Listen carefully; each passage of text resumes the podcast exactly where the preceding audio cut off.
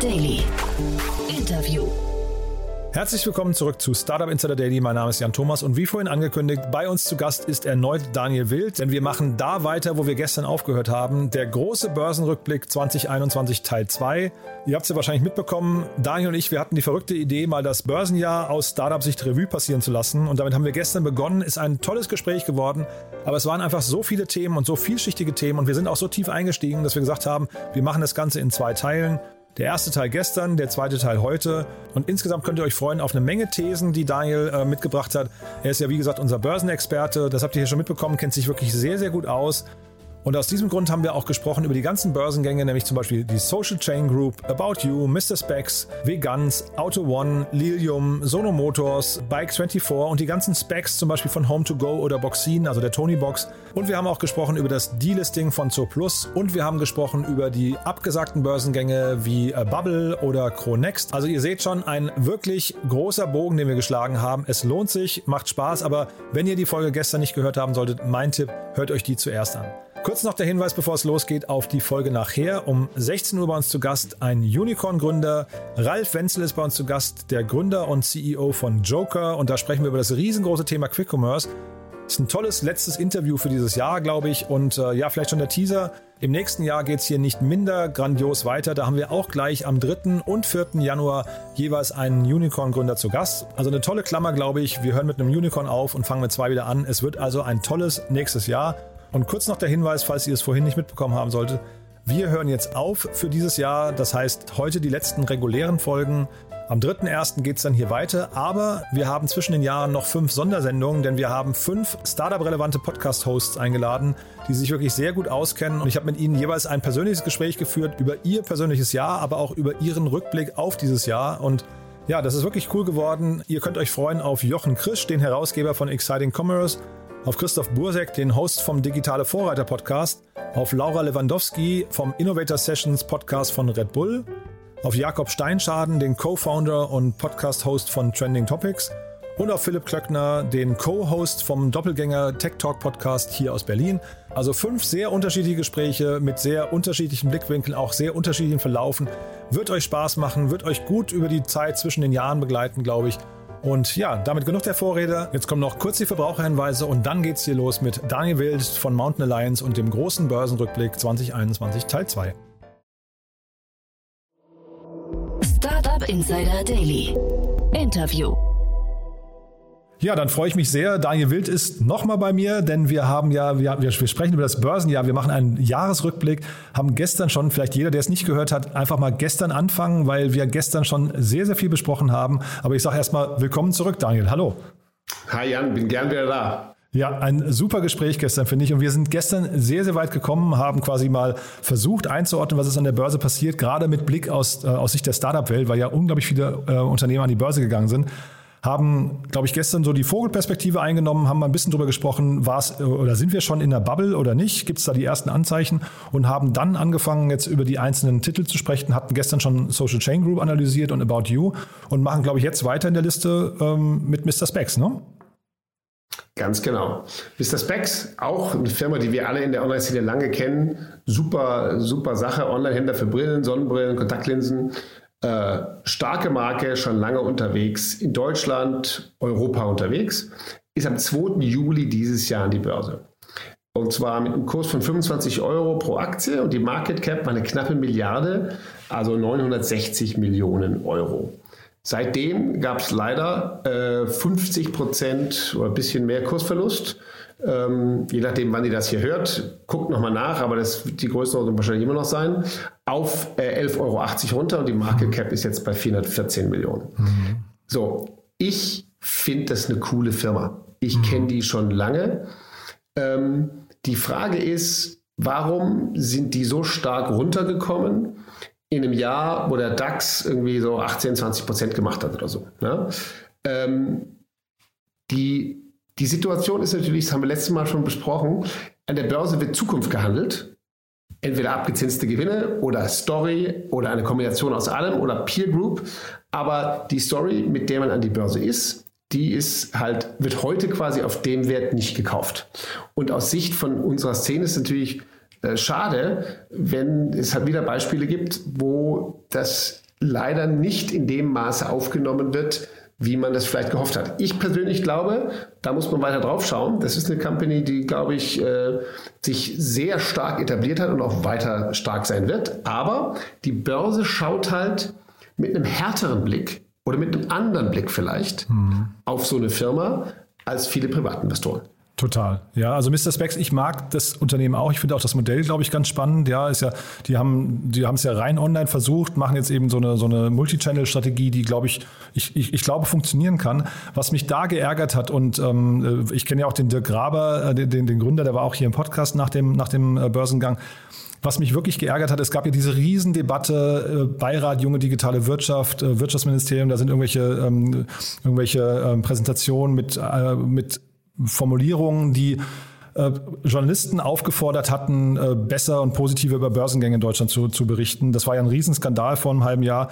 Und also da, da zum Glück ist das jetzt nicht, nicht so lange hochgekocht, aber was mich dann ärgert, weswegen ich das überhaupt anspreche, Mr. Specs ist an die Börse gegangen, jeder hat sich gefreut und dann kam unmittelbar danach eine Gewinnwarnung. Und das hat mich wirklich geärgert, weil da, also jetzt nicht nur, dass man, dass man das nicht haben möchte als Anleger, aber auch, man möchte ja eigentlich Unternehmen haben, die wenn sie an die Börse gehen, sich erstmal toll entwickeln.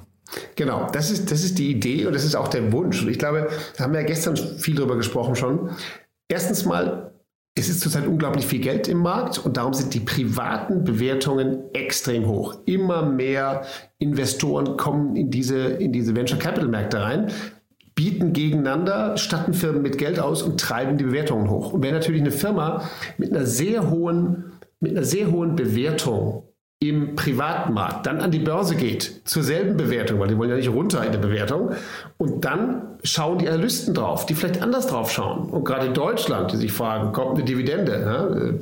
Meiner Ansicht nach nicht die richtige Frage bei diesen, aber trotzdem, dann wird halt deutlich anders bewertet. Und wenn dann enttäuscht wird, dann ist es sehr schwierig. Und das Schlimme an der Börse ist, das Vertrauen ist halt schnell verspielt. Ne, wenn man also mit einer Story kommt und dann gleich enttäuscht, dann äh, die, die Amis sagen in the doghouse für drei Quartale. Ja? Mhm. Der, der in Deutschland sagen wir nicht Doghouse, aber die würde sagen, dreieinhalb Jahre brauchst du in Deutschland, mhm. bis du halt dann wieder auf eine Story aufbauen kannst, die neu ist. Mhm. Der Pip Klöckner hat mal im, im Doppelgänger-Podcast den Begriff äh, an der Börse entsorgen ähm, äh, der, benutzt. Ja, Den fand ich sehr, sehr hart, aber man möchte eben nicht, dass man das Gefühl hat hinterher, man, es wird einem an der Börse etwas angedreht, was dann, dann also ich sage jetzt mal losgelöst von Mr. Specs, aber ähm, äh, einfach grundsätzlich, äh, dass man so eine heiße Kartoffel in die Hand bekommt, die ein anderer nicht mehr halten wollte und die wird einem einfach nur teuer teuer verkauft, ist aber eigentlich deutlich weniger wert, ne? Genau, ich glaube, das, das will man nicht. Und ich glaube, das gibt es bestimmt auch in manchen Fällen. Ich glaube aber gar nicht, dass das das ganz große Problem ist. Und ich, das würde ich auch gar nicht unterstellen, so viel. Das gibt es bestimmt manchmal. Aber ich sehe das Problem woanders. Die Verfügbarkeit von Kapital im privaten Markt ist so, dass so eine Firma mit einer guten Story und dann gibt es ja konzentrierte private VCs und Hedgefonds und PEs, die alle jetzt in Risiko investieren, die treiben so eine Bewertung hoch, weil die sich in die Story verlieben, die Story auch sehen und dann Bewertungen zahlen. Mhm. Und wenn diese hohen Bewertungen dann am Kapitalmarkt mit den eher klassischen Kurs-Gewinn-Verhältnissen oder da gibt es ja oft noch keinen Gewinn, aber mit, mit sozusagen erwarteten Gewinnverhältnissen bewertet werden, dann darf da nichts schief gehen, mhm. sonst bricht es zusammen. Mhm. Die Amis sprechen davon priced to perfection. Aha, ja? aha. Peloton war lange priced for perfection. Mhm. Und dann war es nicht mehr so perfekt und dann kam der Kurs auch runter. Mhm. Das geht kann man in vielen Beispielen kann man das sehen. Und ich möchte mal anderes einfach mal so beschreiben. Viele von diesen Firmen gehen heute zu Bewertungen an die Börse, die hätten sie früher erst nach Jahren an der Börse erreicht. Was meine ich damit? Man kann sich heute als Firma leisten, lange privat zu bleiben, weil man kriegt Cash, man kann sogar die Anteile verkaufen manchmal als Mitarbeiter, es gibt Secondary-Märkte und man kann auch Akquisitionen machen, auch mit der Aktie, wenn sie noch nicht börsennotiert ist. Das heißt, so eine Firma wie Mr. Specs geht auf eine private Bewertung von mehreren hundert, vielleicht mal sogar eine Milliarde in, bei anderen Firmen im privaten Kapitalmarkt. Und diese Wertsteigerung, die im privaten Markt stattfindet, die findet in der Börse nicht mehr statt. Jetzt kriegt der Börseninvestor das Ding vorgesetzt und es ist schon ausgemaxt, der Preis. Wenn dann alles gut läuft, geht es weiter hoch. Und bei manchen Wahnsinnsgeschichten wird es noch viel, viel weiter gehen. Mhm. Aber wenn es eben nicht perfekt läuft, mhm. dann fällt es deutlich. Mhm. Und wir dürfen ja nicht, wir haben ja gestern über Storytelling gesprochen. Äh, wir haben ja auch wahrscheinlich einen Wettbewerb der tollen Stories. Ne? Es gibt ja sehr, sehr viele wirklich krasse Firmen gerade, die wirklich Märkte verändern. Und dann kann es natürlich auch sein, dass so ein, ähm, jetzt in dem Fall vielleicht ein bisschen konservatives Modell auch unter die Räder gerät, weil die, weil die Story einfach nach, nach hinten raus nicht die gleiche Fantasie entwickelt. Ne? Ganz genau. Ganz genau. Und das finde ich einen perfekten, perfekte Überleitung zum nächsten äh, Thema, was wir auf der Liste haben, nämlich Vegans oder ja. Vegans. Mhm. Eine vegane Supermarktkette in Europa, drei Geschäfte in Berlin, Online-Shop mit mhm. eigenen veganen Produkten. Mhm. Ich meine, das ist jetzt auch, ist der Trend vegan, aber ist jetzt kein super innovatives äh, Geschäftsmodell. Es ist jetzt kein mhm. SpaceX mit, mhm. äh, mit Satellitenweltumspannen, sondern vegane Produkte online und im Supermarkt. Und Börsengang 10.11. Jetzt aktuell 10% Kursgewinn. Market Cap aktuell 111 Millionen. So, das ist jetzt eine Story, die ist, will ich sagen, relativ konservativ, aber voll im Trend. Jeder kann es nachvollziehen. Und ganz böse ausgedrückt, das kommt jetzt hier an. Mhm. Da bin ich, bin ich, total bei dir, ja. Aber sie, sie hatten, glaube ich, auch ein bisschen Schwierigkeiten. Ne? Der, der, der, der Kurs war, also der Ausgabekurs war, glaube ich, nicht am oberen Ende der Gewinnspanne und sowas. Ne? Also da die, die Story vor dem Börsengang hat auch nicht total abgehoben, ne? Ganz genau. Und, und ich möchte mal Folgendes sagen. Ich finde es fairer, wenn deutlich mehr Börsengänge stattfinden würden, die etwas tiefer gepreist werden. Mhm. Daran hat bloß keiner Interesse. Mhm. Die Investoren, die drin sind, auch wir, natürlich, wenn wir jetzt mit Mountain Alliance und unseren 27 spannenden digitalen Beteiligungen, wenn wir was an die Börse bringen wollen, freuen wir uns auch, wenn der Kurs der bei Börsengang maximal ist. Aber man freut sich natürlich auch, wenn es danach an der Börse noch hochgeht, zumal ja man meistens noch ein bisschen drin bleibt. Mhm. Ja?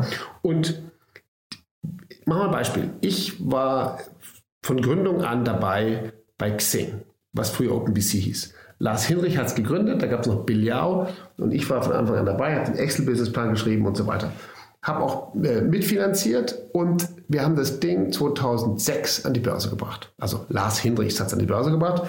Ich war wunderbar auf dem hinteren Beifahrersitz dabei. So, das Xing ist mit 140 Millionen an die Börse und ist auf über eine Milliarde gestiegen in den späteren Jahren.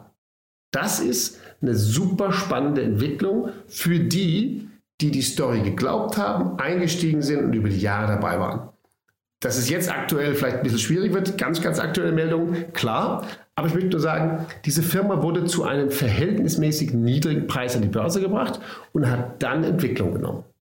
Wenn man was priced for perfection an die Börse bringt, dann ist alles, was nicht Perfection ist, ein Desaster. Mhm, total, ja.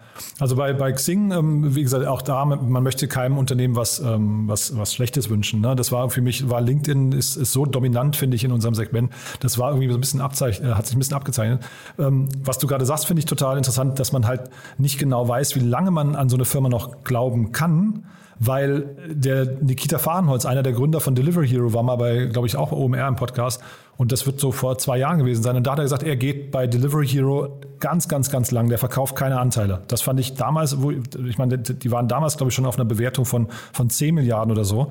Fand ich irre, so ein Statement, aber gibt ihm recht. Der Kurs hat sich seitdem nochmal verdoppelt, ne? Ganz genau. Und ich glaube, da haben wir auch gestern über, über Zur Plus und andere Beispiele gesprochen. Ich glaube, die Dinge, manche Dinge brauchen Zeit und manche Stories kann man auch gar nicht abschätzen. Und darum würde ich sagen, Mr. Specs, weiter zuschauen. Das kann doch ganz spannend werden. Oder jetzt mhm. zum nächsten Thema, mhm. Überleitung, Story, die Auto 1 Gruppe. Mhm. Riesending. Ne? Also wir mhm. kaufen dann Auto.de, Auto 1 und so. Die sind mit einer Market Cap von 12 Milliarden an die Börse gegangen. Am 4.2. diesen Jahres. Ja, nochmal, ne? haben wir auch gestern schon gesagt. Diese ganzen, dieses Wahnsinns-Börsenwindow inklusive SPAC-Börsengänge passiert mitten in der Pandemie. Ja, viel Geld da. Und Seitdem gab es aber eben leider auch einen 60-prozentigen Kursverlust auf jetzt inzwischen äh, eine Market Cap von, von 4,5 Milliarden. Ähm, aber da würde ich eben sagen, das ist eben noch früh. Wenn man davon ausgeht, dass die den Gebrauchtwagenmarkt schon sehr beherrschen und dauerhaft dominieren und weiterentwickeln, dann wird man vielleicht erst in drei bis fünf Jahren sagen können, was diese Marktposition an Wert bedeutet. Mhm. Ja, ich glaube. Sie machen aber halt noch keinen Gewinn. Wir gucken ja natürlich jetzt nicht, also ich glaube, jeder Anleger, der beim IPO äh, eingestiegen ist und dann dabei geblieben ist, der wird natürlich jetzt zähneknirschend sagen, naja, das, die, die, die langfristige Perspektive interessiert mich wenig, weil mich interessieren erstmal die 60 Prozent Kursverlust, die plötzlich in meinem Depot dann äh, irgendwie äh, ins Rote schlagen. Aber wir gucken uns natürlich jetzt hier auch die substanziellen Ausblicke an. Ne? Also zum einen die Entwicklung, wie war es jetzt kurzfristig, aber natürlich muss man nach vorne raus auch sagen, dass so ein Unternehmen, also möglicherweise zumindest, eigentlich nicht schlecht aufgestellt ist. Was hinter die, wir haben ja gestern kurz über die fairen Bewertungen gesprochen, das ist natürlich schwer zu sagen, was die eigentlich, äh, was die eigentlich ist, ne? Genau, richtig. Und wir haben gestern gesagt, ganz klassisch, äh, BWL, der faire Wert einer Aktie ist der abgezinste Wert der Dividenden. Ja? Ähm, oder gibt es noch viele andere Wege, sich diesem Wert zu nähern. Nur, wenn man natürlich keinen Gewinn macht wie Auto 1, dann fehlen alle klassischen Grundlagen wie Kurs-Gewinn-Verhältnisse, abgezinste Dividenden und alles, um den Wert einzuschätzen. Aber ich meine, machen wir die harten Vergleiche, Amazon oder Facebook oder so, ja, die, an die hat auch viele, viele Jahre in Deutschland sowieso keiner geglaubt. Ähm, und irgendwann wurden diese Geschichten so stark und so zwingend, dass sie heute die äh, alles beherrschenden äh, zwei, drei, vier, fünf äh, Technologiemonopolisten sind. Und ich sage jetzt nicht, dass Auto 1 das wird. Ich sage nur, die Fantasie hier ist, den Gebrauchtwagenmarkt, vielleicht sogar weltweit, auf jeden Fall aber in Europa komplett anders machen, besser machen und, und, und äh, auf Dauer vielleicht beherrschen. Und ich würde sagen, ich sehe es genauso. Also erstens ist mal ärgerlich, weil wir haben jetzt schon ein paar Beispiele aufgezählt und in einem Jahr, wo die Börsen insgesamt hoch sind, sind diese Tech-Börsengänge halt runter. Und das liegt halt eben, wie eben gesprochen, oft daran, dass die halt so gepreist werden vor dem Hintergrund aller vorigen Vorschusslorbeeren und privaten Bewertungen, dass da nichts schiefgehen darf. Und wenn dann sich das Umfeld ändert, haben wir übrigens auch nicht, ähm, dürfen nicht außer Acht lassen. Ne? Also wenn dann plötzlich aus irgendwelchen Gründen mal an der Börse ein bisschen Risk-Off ist, die Risikoneigung deutlich abnimmt, die, ähm, da gibt es verschiedene Indikatoren dazu, ja, Volatilitätsindex, WIX und so weiter. Äh, wenn dann plötzlich Investoren wieder vorsichtiger gucken, mhm. dann sind das natürlich die Werte, die als erstes aus dem Portfolio fliegen. Mhm. Total. Ja, ich habe mir eben noch mal parallel auch UiPath angeguckt. Das ist natürlich auch so ein Ding. Ne? Ähm, Earlybird ist ja da äh, als deutscher Investor drin. Die haben auch irgendwie einen Kursverlust 40, 50 Prozent seit, seit Börsengang. Ähm, ist natürlich jetzt kein deutsches Unternehmen, ist nur eben ein deutscher VC, der da mehrheitlich mit drin ist. Aber ähm, ja, also ist schon, ich, ist eine interessante, interessante Entwicklung da am Markt. Ähm, wir haben eben, äh, wir haben eben ja so ein bisschen schon ähm, über die Specs gesprochen. Wir haben zwei spannende Specs, finde ich, dabei. Ne? Absolut. Also erstmal natürlich ähm, Lilium, äh, senkrecht startende Luftfahrzeug, E-Lufttaxi, IP oder Nasdaq über den Spec. Ja? Und da wiederum war ja die Frage, wann geht USA und wann geht äh, Deutschland? Wenn man ein rein deutsches Geschäftsthema hat, ist ein US-Börsengang schwer. Aber bei so einem Produkt wie einem fliegenden äh, Lufttaxi, ja, das, das, das ist natürlich überall verständlich. Ja? Ich meine, der Emissionserlös, der IPO war nicht so erfolgreich ja, ja. wie gedacht. Aber trotzdem, wie gedacht, ne? also muss man auch mal sagen, Sie wollten 800 Millionen einsammeln, Sie haben 584 Millionen eingesammelt. Ich kann nur sagen, wow, Chapeau, ja, Chapeau. Ja, und, und, und, seitdem haben die einen Kursverlust von 25 Prozent, okay, aber da würde ich sagen, das ist doch ein, ein Business, was super spannend ist mhm. und rein story-driven. Genau, ist ein totaler Moonshot. Ne? Ja. Mhm. Ganz genau. Und so ein Moonshot, den darfst du auch nicht, da darfst du auch nicht investieren mit einem Blick. Das ist, glaube ich, der nächste wichtige Punkt. Was hat man denn für einen Investmenthorizont? Wenn man da einsteigt mit einem Investmenthorizont von, oh, ich möchte jetzt im Jahr 2021 irgendwie 10% machen und dann äh, verkaufen und in Weihnachtsurlaub gehen, mhm. ja, dann ist das, sind das die falschen Werte. Mhm. Sondern da muss man halt sagen, okay, man glaubt an diese Geschichte und man ist darum da drin. Mhm. Finde ich, finde ich, also ich finde es sehr, sehr spannend. Zu den Specs haben wir ja gestern auch schon ein bisschen gesprochen, wie die Anatomie davon ist. Das heißt, wer jetzt diesen, diese Folge nur hört und äh, nicht weiß, was ein Spec ist, einfach mal gestern nachhören.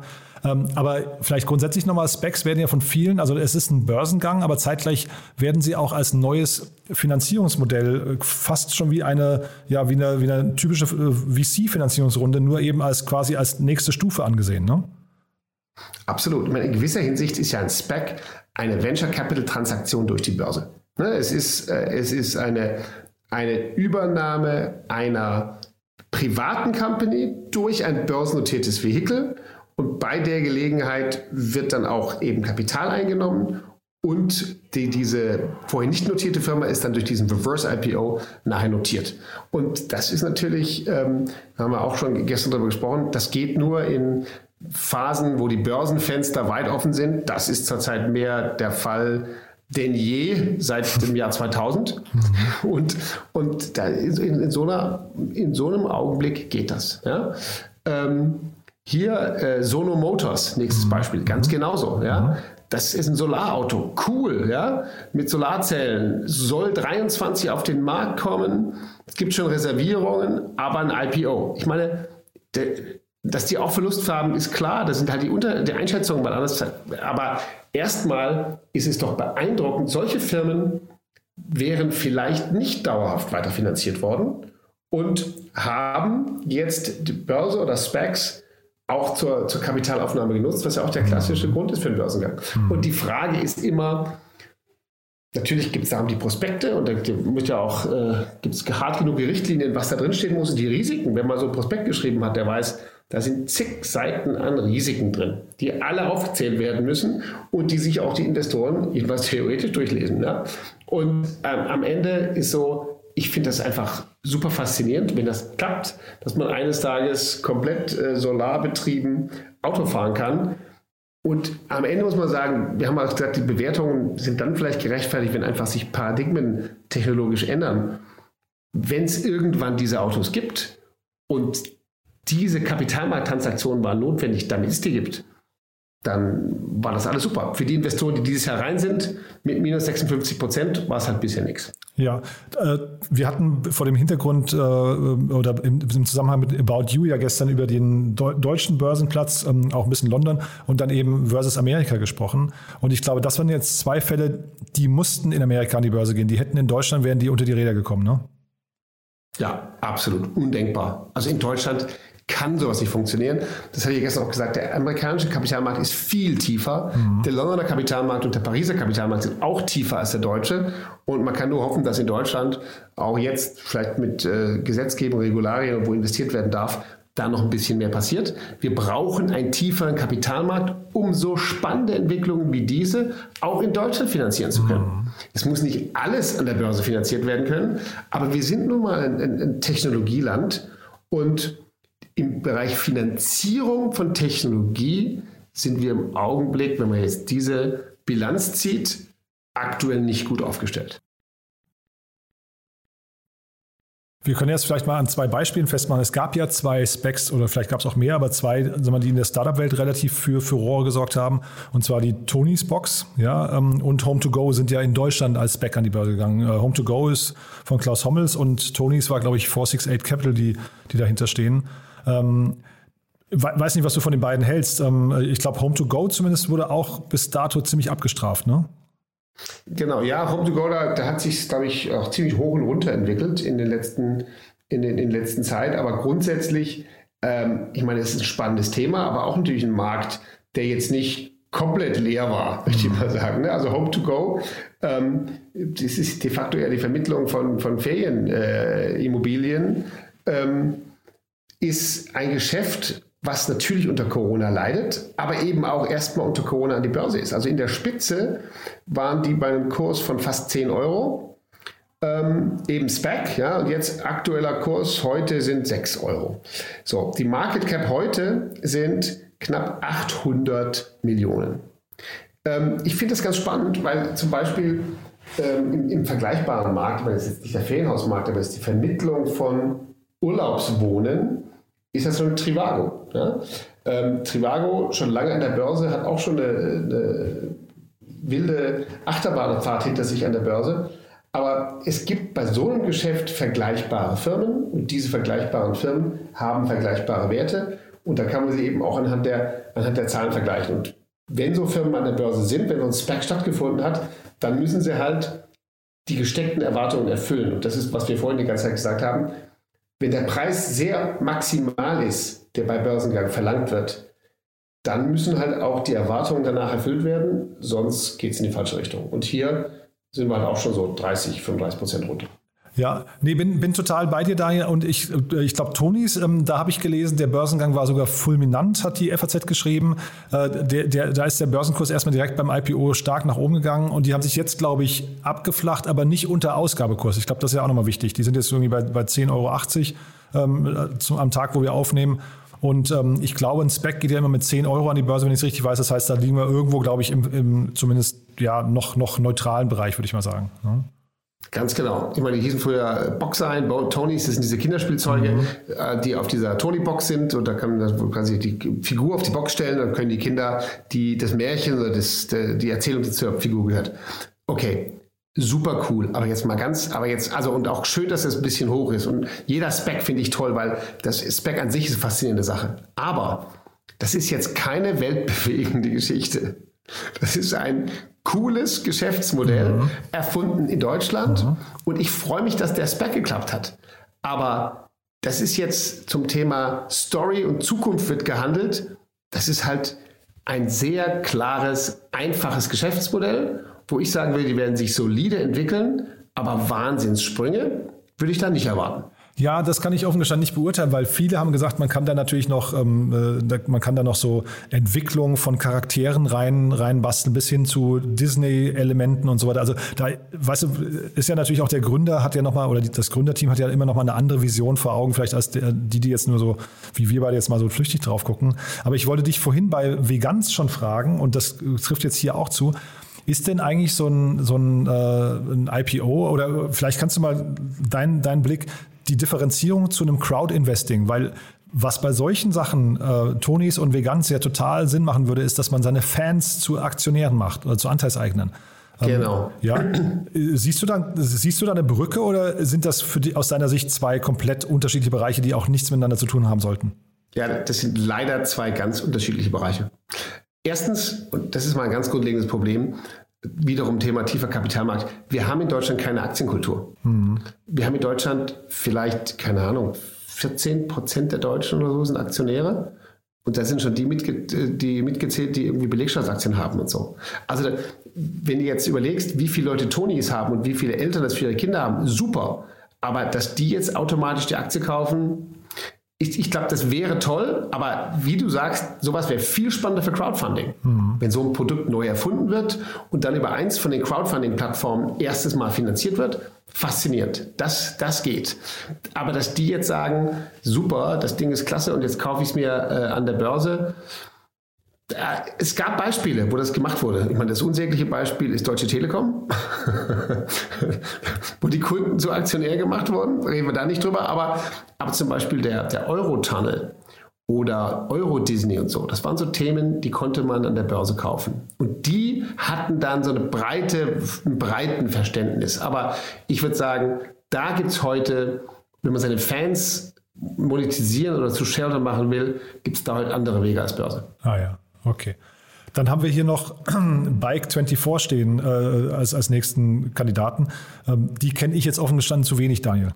Ja, also die sind, ähm, die sind auch an die Börse. Ähm, am 25.06. haben sich auch runterentwickelt. Ein weiteres Beispiel von einfach ein Online-Händler für Fahrräder, der ähm, der hier äh, an die Börse gegangen ist und jetzt eine Entwicklung gemacht hat, die nicht spannend war, wo man sagen kann, vielleicht kommt die noch. Insgesamt muss man sagen, es wirkt einfach so, als wären diese ganzen Sachen für eine perfekte Weiterentwicklung gepreist gewesen, mhm. die halt nachher nicht stattgefunden hat. Mhm. Und wenn wir jetzt mal den Blick wenden auf, hat man vorhin schon mal erwähnt, Dinge wie, keine Ahnung, Zooplus oder Xing oder andere die eben über lange Zeit sich entwickelt haben und die dann Wert geschaffen haben. Dann ist für mich die Frage, an welcher Stelle wird heute der Wert geschaffen? Denn es wird der Wert geschaffen. Total. Ich meine, wenn die runterkommen und heute nur noch eine, eine Market Cap haben von 674 Millionen, ja sorry, da ist ein richtiger Wert geschaffen worden in der Zeit.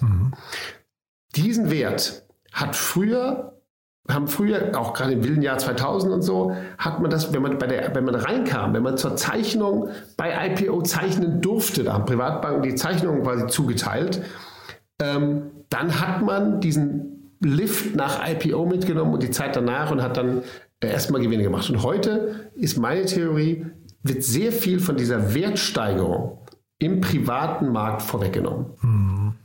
Das ist interessant. Bewertungen von, ja, äh, machen wir ein Beispiel. Früher war eine Seed-Runde in Deutschland 300 bis 500.000 Euro auf eine Bewertung von 3 bis 5 Millionen. Heute, heute ist das, also die durchschnittliche Seed-Runde in den USA ist inzwischen 3,5 Millionen. Das ist der Durchschnitt. Ja? Ähm, und in Deutschland ist auch deutlich mehr. Es ist alles mehr und teurer geworden. Und darum sind eben Firmen die eine 50 Millionen Kapitalerhöhung machen. Oder wir haben doch, wir haben doch die letzten Wochen immer gesprochen über Kapitalrunden von 100 Millionen, 150 Millionen und Unicorn-Bewertungen. Genau. Das wären früher alles Börsengänge gewesen. Genau. Äh, hatte ich mir hier auch aufgeschrieben, weil so ein Tiger Global oder sowas oder ein Cotu, die, die hier durch die Welt marschieren und wirklich mit den riesen Checks einfach, oder auch äh, Softbank ist ja das gleiche in Grün, ne?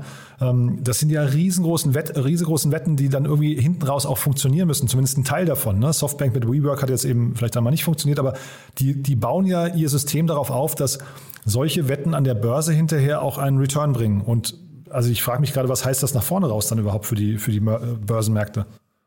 Naja, also erstmal gibt es natürlich auch manche Fonds, oder es gibt immer mehr diese Crossover-Funds, die auch dann tatsächlich, die investieren dann in private Firmen, aber wenn sie dann an die Börse gehen, bleiben die da drin und glauben auch weiter dran. Das ist ja mal toll, wenn die weiter dran glauben und auch weiter drin bleiben. Äh, wenn quasi zu Börsengang alles verkauft wird, was sowieso nicht geht, aber ein Großteil verkauft wird, dann hat man natürlich auch mit den Füßen abgestimmt, quasi, was man von der Entwicklung erhält. grundsätzlich, ja, ja, ist ja so. Ja, ja. Und grundsätzlich, grundsätzlich will ich sagen, ähm, es ist eigentlich ein gutes Zeichen, dass es immer mehr von diesen Investoren gibt, die auch in immer höher und zu späteren Invest äh, Runden investieren. Ähm, die Frage, ob man, wie lange man dann auch noch dabei bleibt, wenn man an der Börse ist. Der klassische VC steigt in einem Jahr oder so nach Börsengang aus. Mhm. Weil das ist nicht sein Job. Mhm. Denn nochmal, Private Equity ist, liegt Betonung auf Private und nicht auf Public. Das ist ja der Unterschied. Private Equity und eigentlich ist VC eine, eine Unterspielart des Private Equity, ist Investitionen in privates Eigenkapital. Und wenn das eine börsennotierte Investition wird, also publicly listed equities, dann ist der Job dieses Finanzierers eigentlich getan.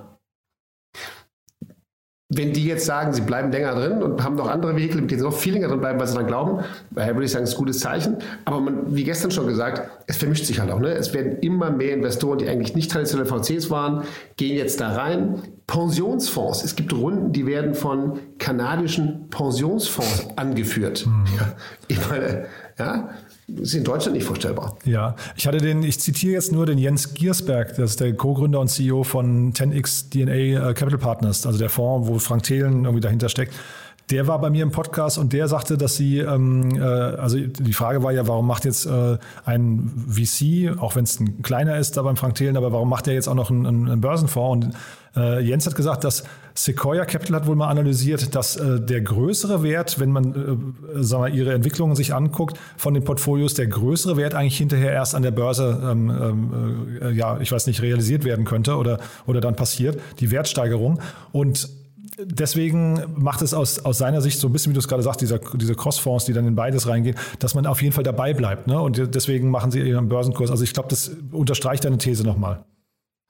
Ja, und ich, ich glaube, es ist immer die Frage, was für einen Zeitpunkt er betrachtet. Also man hat oft gedacht, man ist zu früh ausgestiegen und das war dann manchmal auch so. Mhm. Ja, also ich bin irgendwie ein, zwei Jahre nachdem ich in der Börse war, hatte ich dann auch alle meine Aktien verkauft die ich zum Teil äh, seit, seit äh, Gründung äh, gehalten hatte. Ähm, und dann ging es nochmal viel weiter. Aber die Frage ist ja auch, für so einen Investor, wenn der schon richtig Multiple mitgenommen hat, wenn er schon mal 10x gemacht hat oder 20x gemacht hat oder, oder in Superfall mal 100x gemacht hat, dann ist ja auch wahrscheinlich normal, dann irgendwann zu sagen, okay, mein Job ist jetzt gewesen, diese frühe, dieses frühe Risiko zu nehmen und jetzt, wo es an der Börse ist, sollen es andere machen. Und darum ist, es gibt ja eigentlich eine Arbeitsteilung. Ja, es gibt die, die machen Börse und die, die machen Privat und die, die machen Frühphase und später. Und ich, wie gesagt, es ist ein gutes Zeichen, wenn die großen Player dran glauben und drin bleiben. Mhm. Aber wenn sich alles zu sehr vermischt, wird es auch irgendwann unklar. Ich hatte ja vorhin kurz den Pip Klöckner zitiert, der gesagt hat, also diesen Terminus ähm, an der Börse entsorgt äh, da geprägt hat für mich. Äh, in dem Kontext musste ich, oder andersrum, ich habe äh, während eines anderen Gesprächs bei OMR, da war der Gründer von Mark, äh, der, der Gründer von SumUp zu Gast, der Marc Alexander Christ. Und das fand ich nochmal sehr spannend, da habe ich an den Pip gedacht, weil ähm, der hat wiederum gesagt, warum soll SumUp überhaupt an die Börse gehen? Man ist ja eine so profitable und florierende Firma, man hat es gar nicht nötig, an die Börse zu gehen. Das fand ich nochmal interessant, oder? Ganz genau. Und genau das ist es ja, was, was ich auch vorhin gesagt habe. Ne? Also die Rolle von Börse als Kapitalsammeln oder Fungibilität oder Akquisewährung, wenn das alles, wenn man das alles nicht braucht, dann, man muss ja auch sagen, an der Börse sein ist ganz schön anstrengend. Also ich meine, ich bin, ich bin 2005 war mein erster Börsengang mhm. und in den letzten, äh, keine Ahnung, 16 Jahren war ich, glaube ich, äh, nicht im Sommer aus dem Vorstand der Aufsichtsrat bei Mountain Alliance, aber in den letzten 16 Jahren habe ich, glaube ich, nur zwei Jahre nicht im Vorstand der börsennotierten Gesellschaft. Also das ist ja auch mit viel Aufwand verbunden, viel Reporting, du hast Kosten of being public. Mhm. Wenn du mhm. das alles nicht brauchst, mhm. dann, dann brauchst du es tatsächlich nicht. Mhm. Aber am Ende ist natürlich immer die Frage, wann kann auch der frühe Investor, der, der mittelfrühe oder der spätere Investor, wann kann der seinen Gewinn realisieren? Und damit der realisieren kann, muss jemand anders abkaufen. Und wenn es natürlich wie im Private Equity der eine PE-Fonds vom anderen PE-Fonds kauft, dann realisiert der, der davor drin ist. Aber so ein Börsengang ist am Ende natürlich dann auch für alle irgendwann die Möglichkeit, mit einer fungiblen Aktie Kasse zu machen. Mhm. Ja, ich glaube, SumUp hat sogar angefangen, irgendwie vor einem Jahr oder sowas Altinvestoren rauszukaufen. Die haben sich, glaube ich, ein Darlehen besorgt und dann irgendwie äh, frühe Investoren raus. Also da passiert wahrscheinlich viel unter der Haube. Ich fand das nur sehr spannend und das passt ja hier in den Kontext. Was sind es eigentlich überhaupt für Unternehmen, die an die Börse gehen und welche entscheiden sich bewusst dagegen? Für mich war immer Börse so die ultimative Ziellinie im Kopf, aber wenn man ihm jetzt zuhört, ist es nochmal ganz anders, ne? Ja, und das ist auch, ja, das ist richtig. Und übrigens muss man auch sagen, also ich habe die Börse nie als Ziellinie empfunden. Hm. Vielleicht so ein bisschen als BWLer, dass man irgendwann mal an der Börse sein wollte, ja. aber in Wirklichkeit ist die Börse ja nichts anderes als ein weiterer Schritt in der Entwicklung. Es ist ein Meilenstein, ab dem man wieder anders finanziert und sich noch mal anders entwickeln kann. Und so muss es ja eigentlich auch sein. Wenn du das anschaust bei, bei Google, Amazon, Facebook, um die ganz großen zu nennen oder vielen anderen, die sind halt auch irgendwann an die Börse, waren zum Teil schon weit oder weniger weit und sind dann über diese Börsennotierung zu den Riesen geworden, die sie heute sind. Und wenn wir, wenn wir in, in andere Bereiche der Welt schauen, ich meine sowas wie, wie nochmal zum Thema SPAC, hier Grab in Südostasien mhm. äh, ist jetzt äh, gerade jetzt per SPAC an die Börse gegangen. Ich glaube ungefähr 40 Milliarden Euro Bewertung. Das sind Natürlich in dem Augenblick, Grab äh, gibt es jetzt seit einigen Jahren, da sind viele, viele Investoren drin, dann ist das für einige der Exit und für andere erst der Anfang. Und so muss es eigentlich sein. Ein Ökosystem, wo dann eben andere Player äh, die Kapitalgeber sind. Mhm. Aber auch Grab hat an der Börse seit, seit Börsengang schon wieder, ich glaube, die sind jetzt bei 27 Millionen, ne? also, also 27 Milliarden. Also das, das war jetzt irgendwie, da sind ein paar Sachen echt abgestraft worden. Der schlimmste, ähm, der schlimmste Spec war ja für BuzzFeed, glaube ich, äh, wo, wo ja hinterher, glaube ich, nur, nur ein Zehntel dessen eigentlich aufs Konto geflossen ist, was eigentlich äh, geplant war. Also ist nicht, nicht immer einfach. Ähm, mit Blick auf die Uhr, Daniel, ich würde sagen, wir, wir machen nochmal einen kurzen Ausblick aufs äh, kommende Börsenjahr. Da haben wir ja so ein paar Kandidaten, die an die Börse gehen könnten, dass wir die vielleicht nochmal kurz zumindest erwähnen, oder? Ja, sehr gerne. Fang du mal an, dann diskutieren wir die immer Stück für Stück. Ja, also wer ja immer, also SumUp habe ich gerade schon genannt, da gab es jetzt quasi genau. gerade fast, würde ich sagen, eine Absage, dass das im nächsten Jahr passiert. Das, das klingt nicht so und wenn, dann kommt es doch sehr überraschend. Ich glaube, in dem gleichen Kontext irgendwo, also weil äh, Fintech, Fintech-Themen sind, glaube ich, einfach, weil sie extrem viel Kapital bekommen haben. Ja, also jetzt mal links und rechts könnte auch so ein Klarner vielleicht oder Revolut noch an die Börse gehen, aber N26 und Trade Republic sind so Kandidaten. Trade Republic vielleicht noch ein bisschen zu früh, aber N26 könnte ich mir schon gut vorstellen, ne?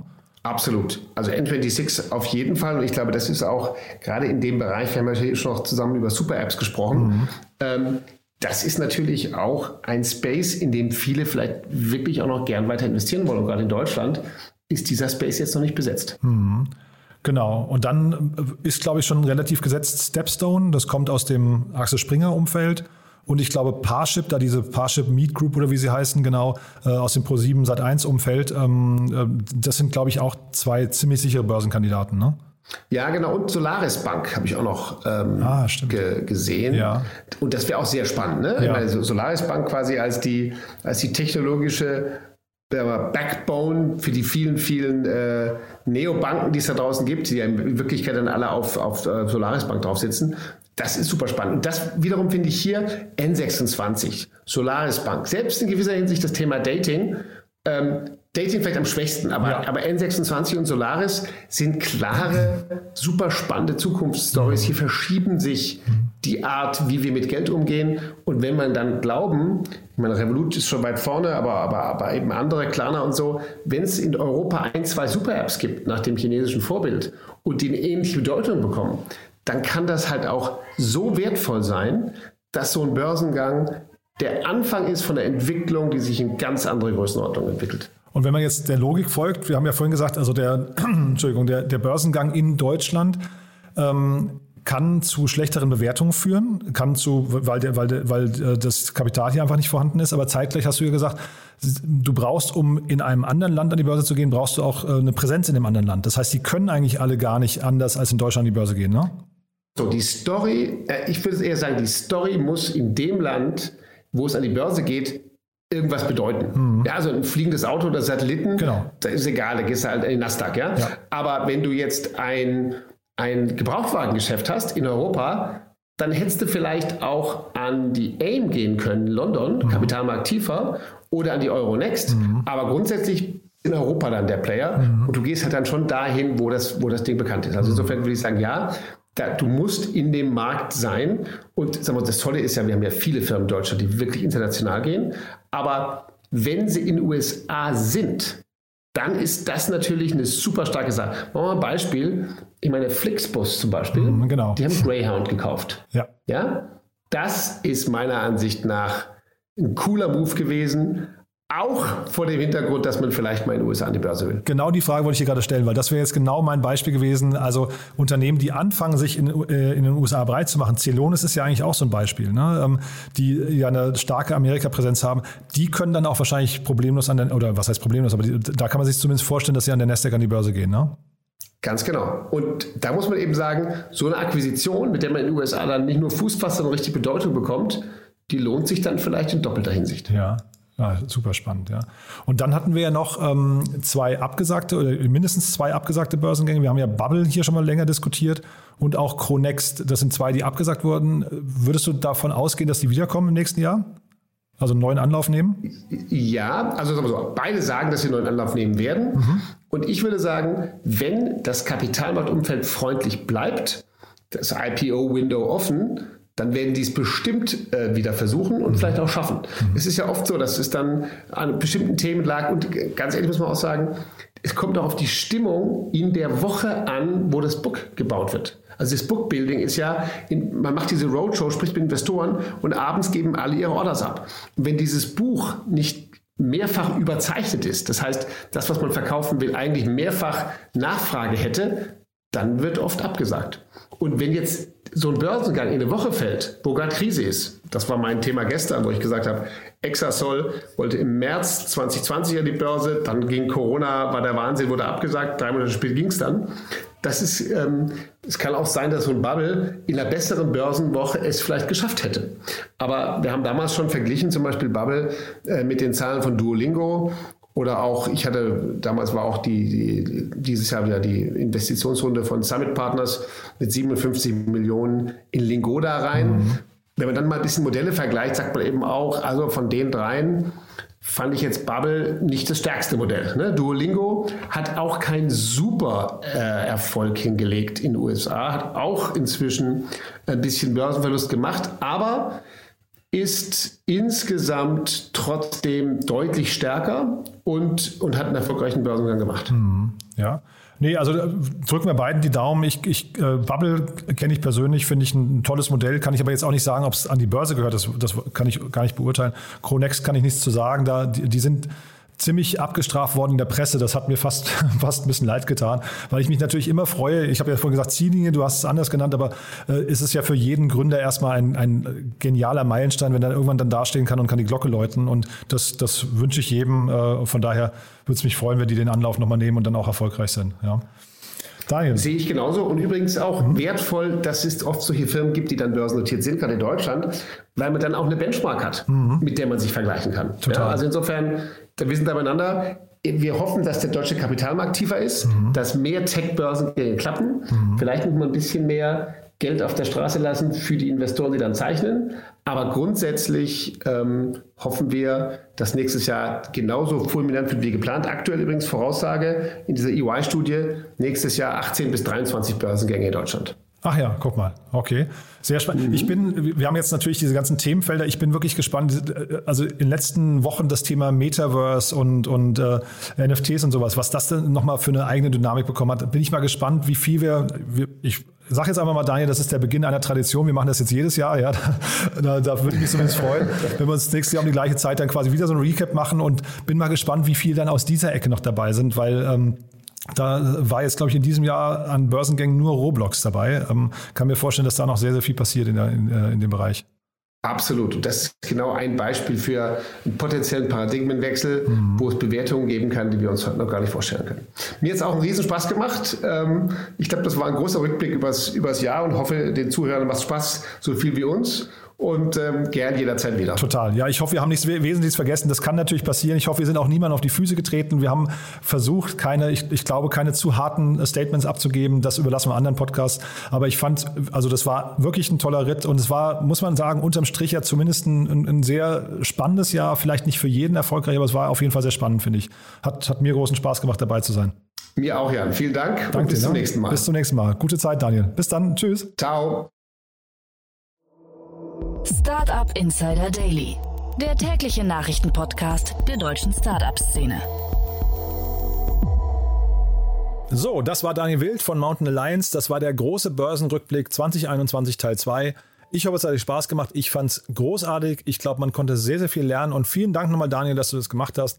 Ist ja auch nicht ohne. Das bedeutet ja immer viel Vorbereitungszeit. Und gerade wenn man in der Börse ja sehr faktenbasiert unterwegs ist. Von daher vielen, vielen Dank dafür. Und ja, euch, falls wir uns nicht mehr hören, eine wunderschöne Weihnachtszeit.